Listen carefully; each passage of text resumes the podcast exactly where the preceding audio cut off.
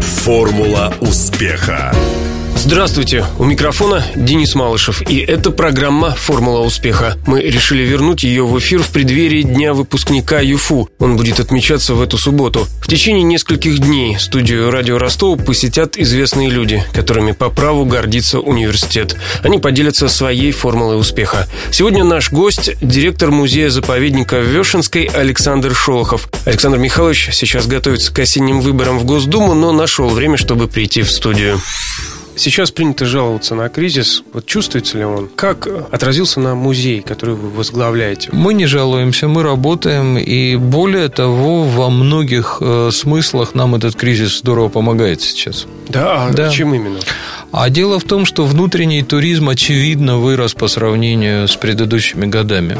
У нас за последние два года рост посещаемости 40%. Это колоссальные цифры на самом деле. Это десятки тысяч э, людей, которые приезжают сейчас в Вешенскую. Очень серьезный рост до такой степени, что мы иногда не справляемся. Нам не хватает тех площадей, тех трибун, которые еще в прошлом году, в общем-то, ну, удовлетворяли, скажем так. При этом я должен сказать, что, опять же, вот кризис, кризис в Вешенской за последние 2-3 года 12 маленьких гостиниц новых. Конечно, там не на сотни человек, но тем не менее. Вы сказали, 40% это за прошлый год. За два последних года. За два последних года.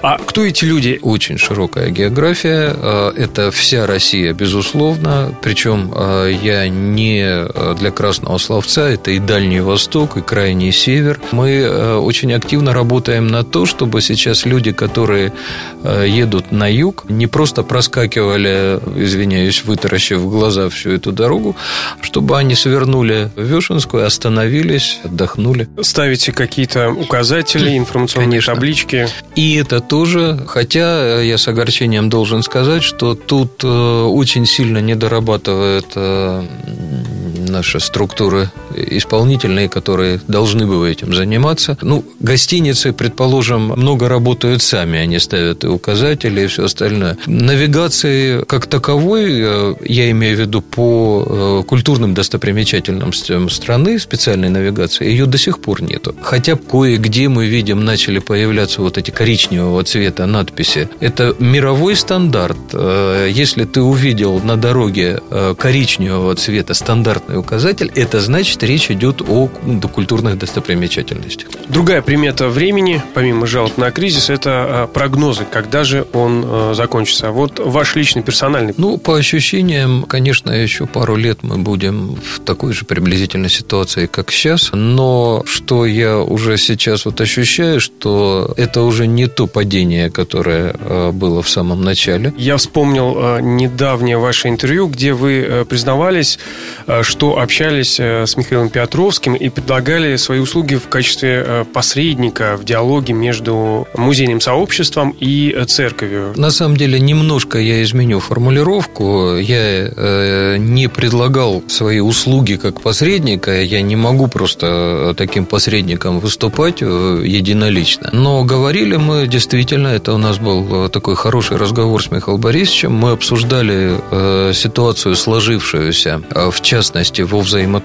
взаимоотношениях государства в лице музеев и церкви, и те примеры, когда э, вопросы э, реституции решаются, я бы сказал, революционным путем. А говорили о том, что на самом деле ровно то, что мы имели в 17 году, мы идем по тому же абсолютно пути, невзирая ни на условия, ни на э, отношения общества, ни на возможные последствия для э, самого общества, для государства этих решений. Скажем так, грубо, в 17 году отбирали, а в 16 году через сто лет возвращаем. При этом глупо было бы отрицать, что это действительно те ценности, которые были в свое время экспроприированы у церкви. И права на них имеет. Но, вот знаете, выросшие на Дону, выросшие на земле, которая э, революцию, гражданскую войну ну, с молоком матери впитала этот урок, я страшно боюсь э, революционных э, решений. В моем представлении любое эволюционное развитие всегда лучше э, революции. Я извиняюсь за многословность, но разговор приблизительно так и складывался, и в конце концов мы пришли просто к пониманию, что нужно организовать диалог на э, самом представительном уровне и со стороны государства, и со стороны церкви, и обсудить прежде всего один простой вопрос. Братцы, что мы делаем? Это э, был бы анекдот, если бы это не было так ужасно. Казаки – основа православия, и вдруг эти люди судятся с церковью за материальные ценности. А ведь у нас ровно эта ситуация в Старочеркасске. Я сейчас даже не хочу вдаваться в это и выяснять, но сам факт суда между казачеством и церковью или наоборот – это ужасно. И давайте говорить так, что если музеи и церковь, два э, выразителя духовности нации, не могут друг с другом договориться, а как же тогда общество будет договариваться?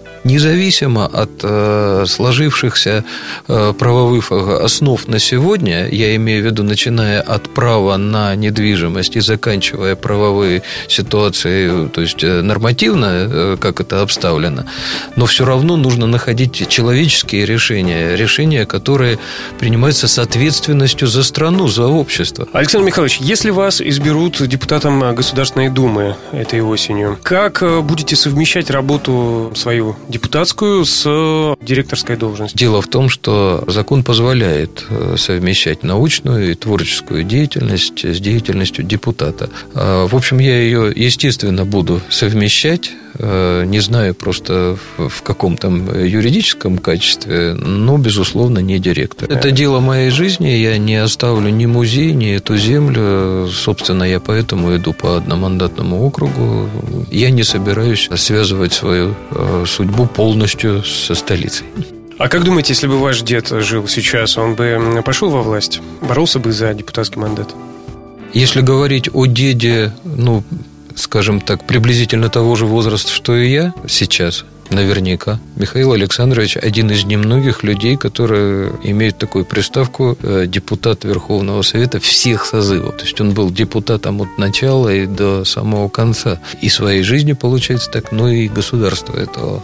И делал он это, естественно, не из стремления к э, проникновению во властные структуры, а потому что он жил на этой земле, он, безусловно, свою судьбу с ней и, и только с ней связывал, и судьбы и людей, и, и самой этой земли для него были не просто не безразличны, а принципиально важны.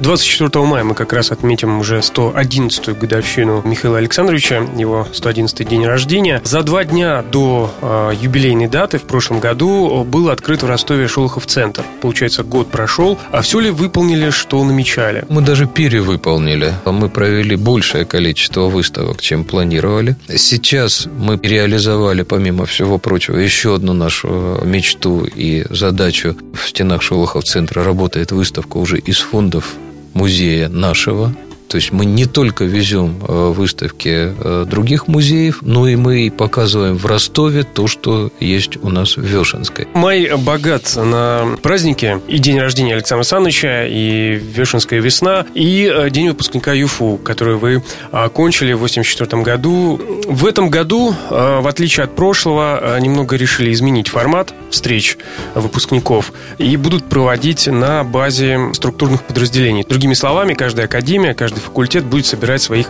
выпускников. Не помню, вы в прошлом году посетили э, столетний юбилей? В прошлом году я не смог э, быть, потому что это буквально совпало с Шолоховской весной. А в этом году, поскольку это 21 у меня там есть э, недельный запас, я планирую обязательно приехать. Давайте тогда сейчас всех призовем не забывать свой альма-матер и приезжать и в этом году на родные факультеты и э, встречаться со своими бывшими однокурсниками и э, преподавателями. Ну, надеюсь, у вас это получится. Спасибо. Это было интервью с директором музея-заповедника Вешенской Александром Шолоховым. Беседовал с гостем Денис Малышев, а в студии мне помогал Александр Стильный. Программа была подготовлена при содействии Ассоциации выпускников ЮФУ. Напоминаем, в эту субботу университет приглашает на День выпускника. Его отмечают каждую третью субботу мая. В этот раз все будет иначе, чем в прошлом году. Празднование пройдет на всех факультетах и во всех подразделениях вуза, а не в одном месте. Формула успеха.